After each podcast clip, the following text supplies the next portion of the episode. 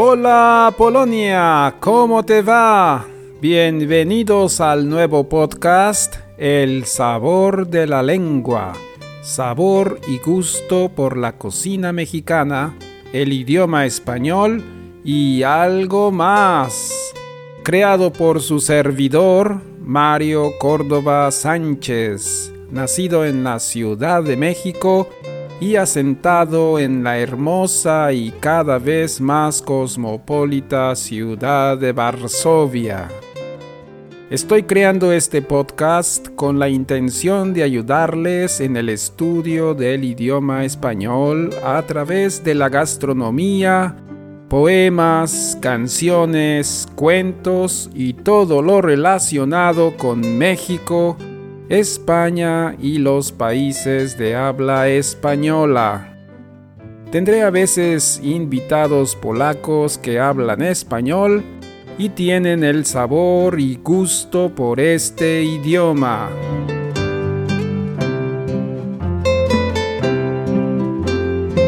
El tema de nuestro podcast será la continuación del tema La fiesta de Día de Muertos en México obra maestra del patrimonio oral e intangible de la humanidad, UNESCO.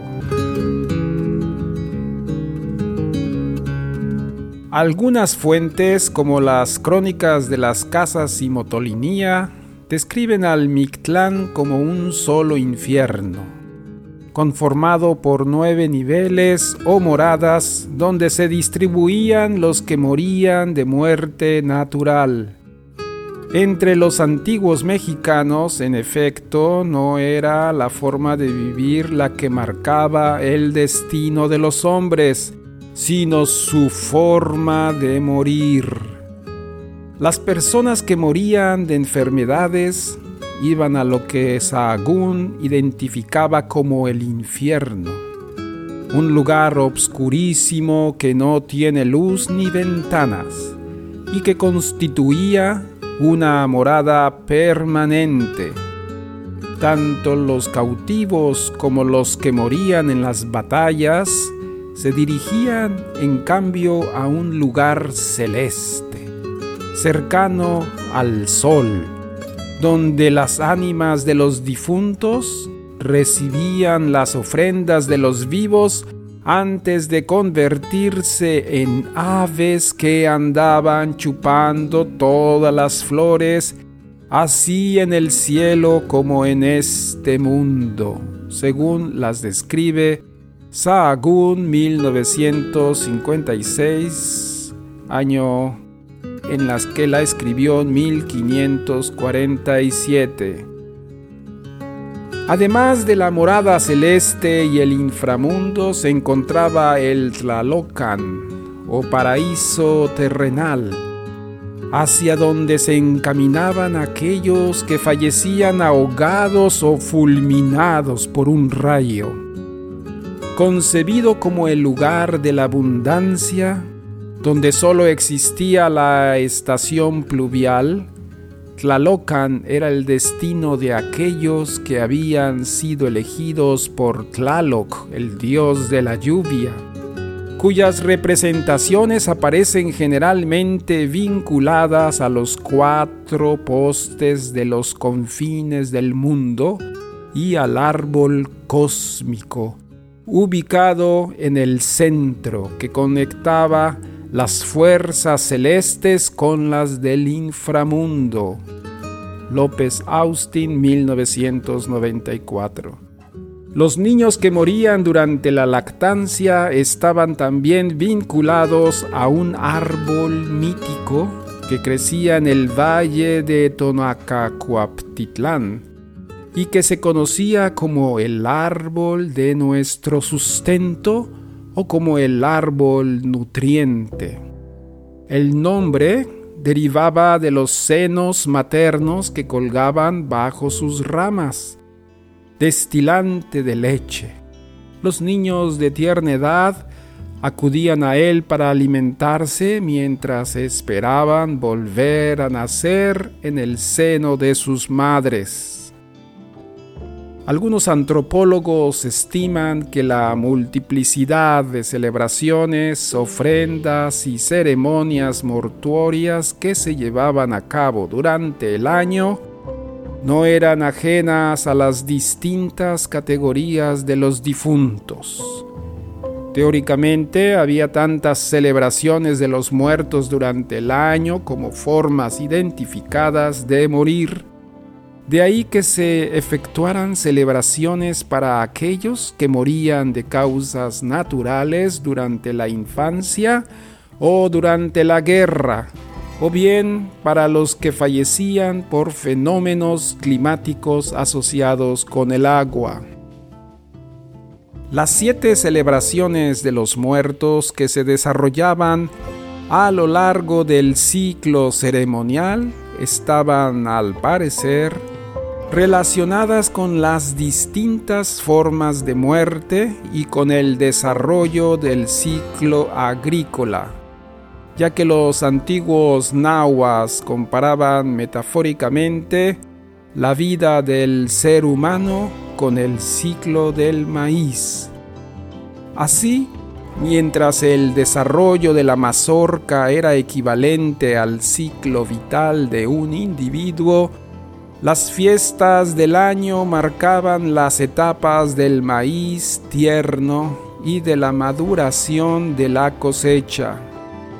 En los meses cercanos a la recolección, hacia finales de octubre y principios de noviembre se daba de beber a los pobres pinole diluido en agua y se acostumbraba a oler el aroma de la flor de Zempoalzúchitl, conocido hoy en día como flor de muerto.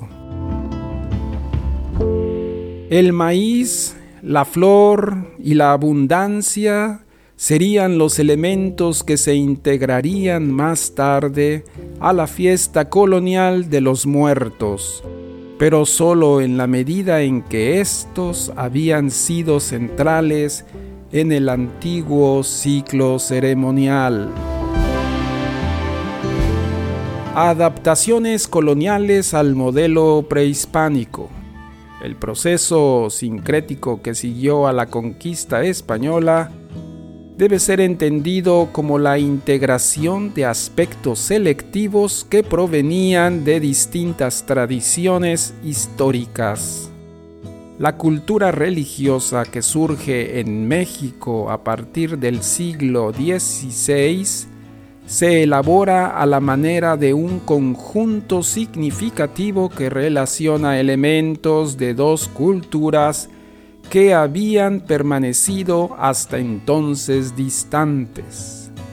Más que un préstamo cultural donde las adquisiciones aparecen bajo la forma de elementos agregados, las representaciones indígenas reconocieron elementos que estaban ya presentes ahí donde debían estarlo de tal manera que los materiales cristianos que se incorporan durante el momento del contacto permiten completar datos latentes y perfeccionar esquemas incompletos. Día de Muertos en el México indígena. Para los antiguos nahuas, que poblaron una extensa área del actual territorio mexicano, la muerte y la vida no eran los extremos de una línea recta, sino dos puntos situados diametralmente en un círculo en movimiento. Esta concepción cíclica de la vida y la muerte estaba ligada a una representación sumamente elaborada del cosmos, el cual se dividía en dos esteras opuestas que se conectaban a través del Temoanchan, el árbol cósmico por el que fluían las fuerzas subterráneas y las celestes. De acuerdo con Alfredo López Austin, la organización dual del cosmos se expresaba en la división que oponía a la estación seca de la temporada pluvial, pero también en las cualidades frías y calientes que caracterizaban a los alimentos y bebidas. La parte fría e inferior del cosmos se oponía a la parte luminosa y superior, pero solo en la medida en que ambas se completaban como partes simétricas de un mismo principio que regía las relaciones entre la vida y la muerte, lo caliente y lo frío, la estación seca y la temporada pluvial. Para la mayoría de los pueblos indígenas de México, el universo sigue siendo una unidad dividida en dos partes opuestas y complementarias. Entre los otomíes, por ejemplo, el cosmos se divide en dos mitades simétricas que distribuyen el mundo de los humanos en la parte superior y el de los antepasados en la parte interior. Mientras los totonacos estiman que el sol preside la parte seca y cálida del mundo, y San Juan, el santo católico protector, la parte húmeda y fría. En algunos casos, como entre los nahuas de la Sierra Norte de Puebla, esta dicotomía se expresa en la existencia de dos almas o entidades anímicas del hombre. Una es luminosa y caliente, mientras la otra es oscura y fría. Las creencias en dos almas que tienen destinos divergentes es también común entre los tzotziles de Chiapas, quienes piensan que el chulel de un hombre recorre primero el mundo subterráneo para dirigirse más tarde hacia el Vinayel, el lugar de los muertos que sigue la ruta del sol. Entre los huicholes del occidente de México prevalece también la idea de un alma viajera que recorre su existencia sobre el mundo reviviendo sus experiencias. El trayecto purificatorio tiene como destino un chapa o gran árbol de cinco ramas y cinco raíces donde el alma se reúne con los antepasados para danzar y beber antes de ser conducida ante la presencia del dios solar. Concebidas como un círculo en movimiento, las representaciones que los pueblos indígenas de México formulan sobre el ciclo vital establecen un vínculo muy estrecho entre la muerte y la reproducción. De ahí que en muchas regiones indígenas del país se considere que la muerte inicia un proceso de purgación tras el cual el alma está lista para otro nacimiento. En consecuencia, se estima que los antepasados deben intervenir en los procesos biológicos porque la vida no podría ser creada a partir de la nada. Entre los otomíes, como observa Galinier, 1990, no solo se conserva la creencia de que los huesos de los muertes proporcionan fertilidad a la tierra, sino también que las nuevas generaciones provienen de los huesos de los antepasados. Por esta razón se considera que la tierra de los cementerios, los cadáveres y las osamentas regeneran los campos de cultivo. En retribución, los muertos deben ser propiciados en las ceremonias de limpieza y fertilidad de la tierra, pero también convocados durante las fiestas para que se alimenten de las primeras cosechas. El arte y la muerte. También el arte se ocupa de este tema. Teatro, danza, poesía, plástica y artes populares. La muerte y el duelo son tema obligado prácticamente para todos los escritores y poetas y así tenemos, por ejemplo, dos canciones infantiles que dicen así. Calavera, vete al monte. No, señora, porque espanto pues ¿a dónde quieres irte? Yo, señora, al camposanto. Estaba la media muerte sentada en un carrizal, comiendo tortilla dura para ver si podía engordar. Y ahora un romance del enamorado y la muerte. Un sueño soñé, doncella, soñito del alma mía. Soñaba con mis amores que en mis brazos los dormía. Vi entrar, señora muy blanca, muy más que la nieve fría.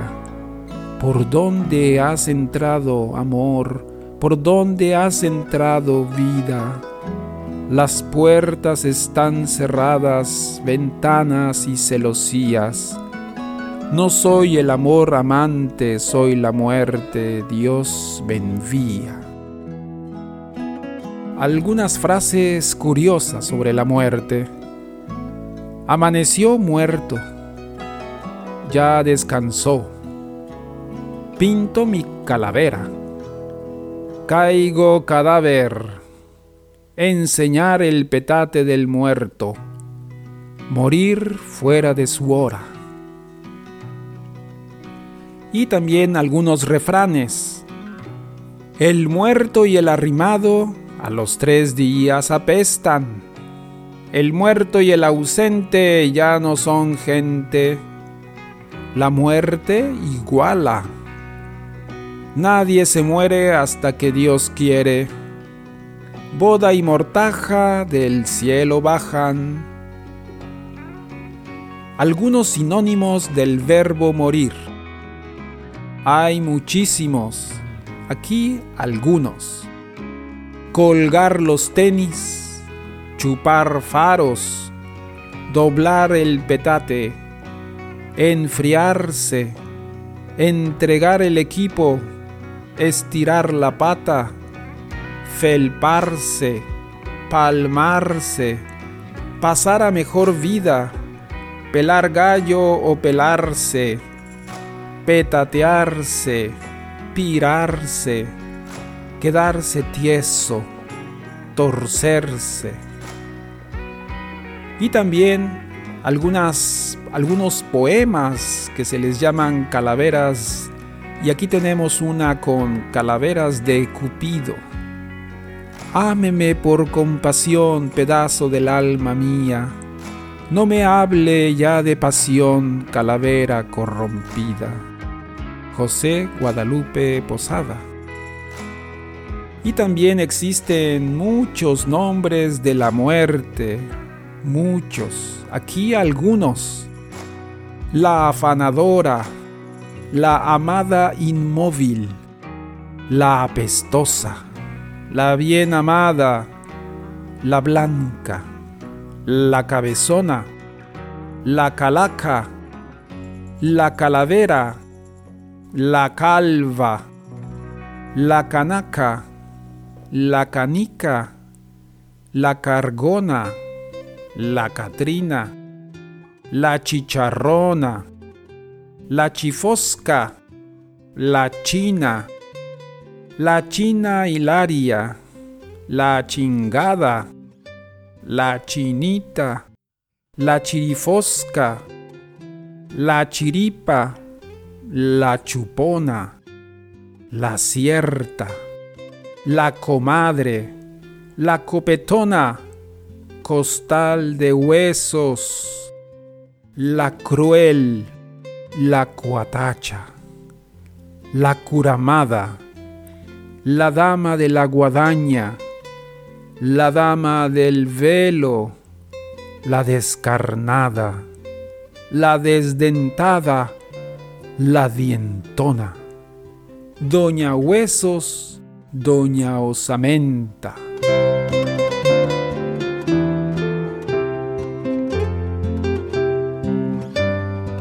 Si te gustó este podcast, te invitamos a que lo compartas con alguien más.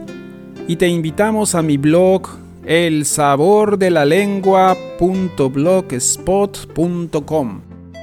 Y ahí podrás ver el texto leído aquí en el podcast.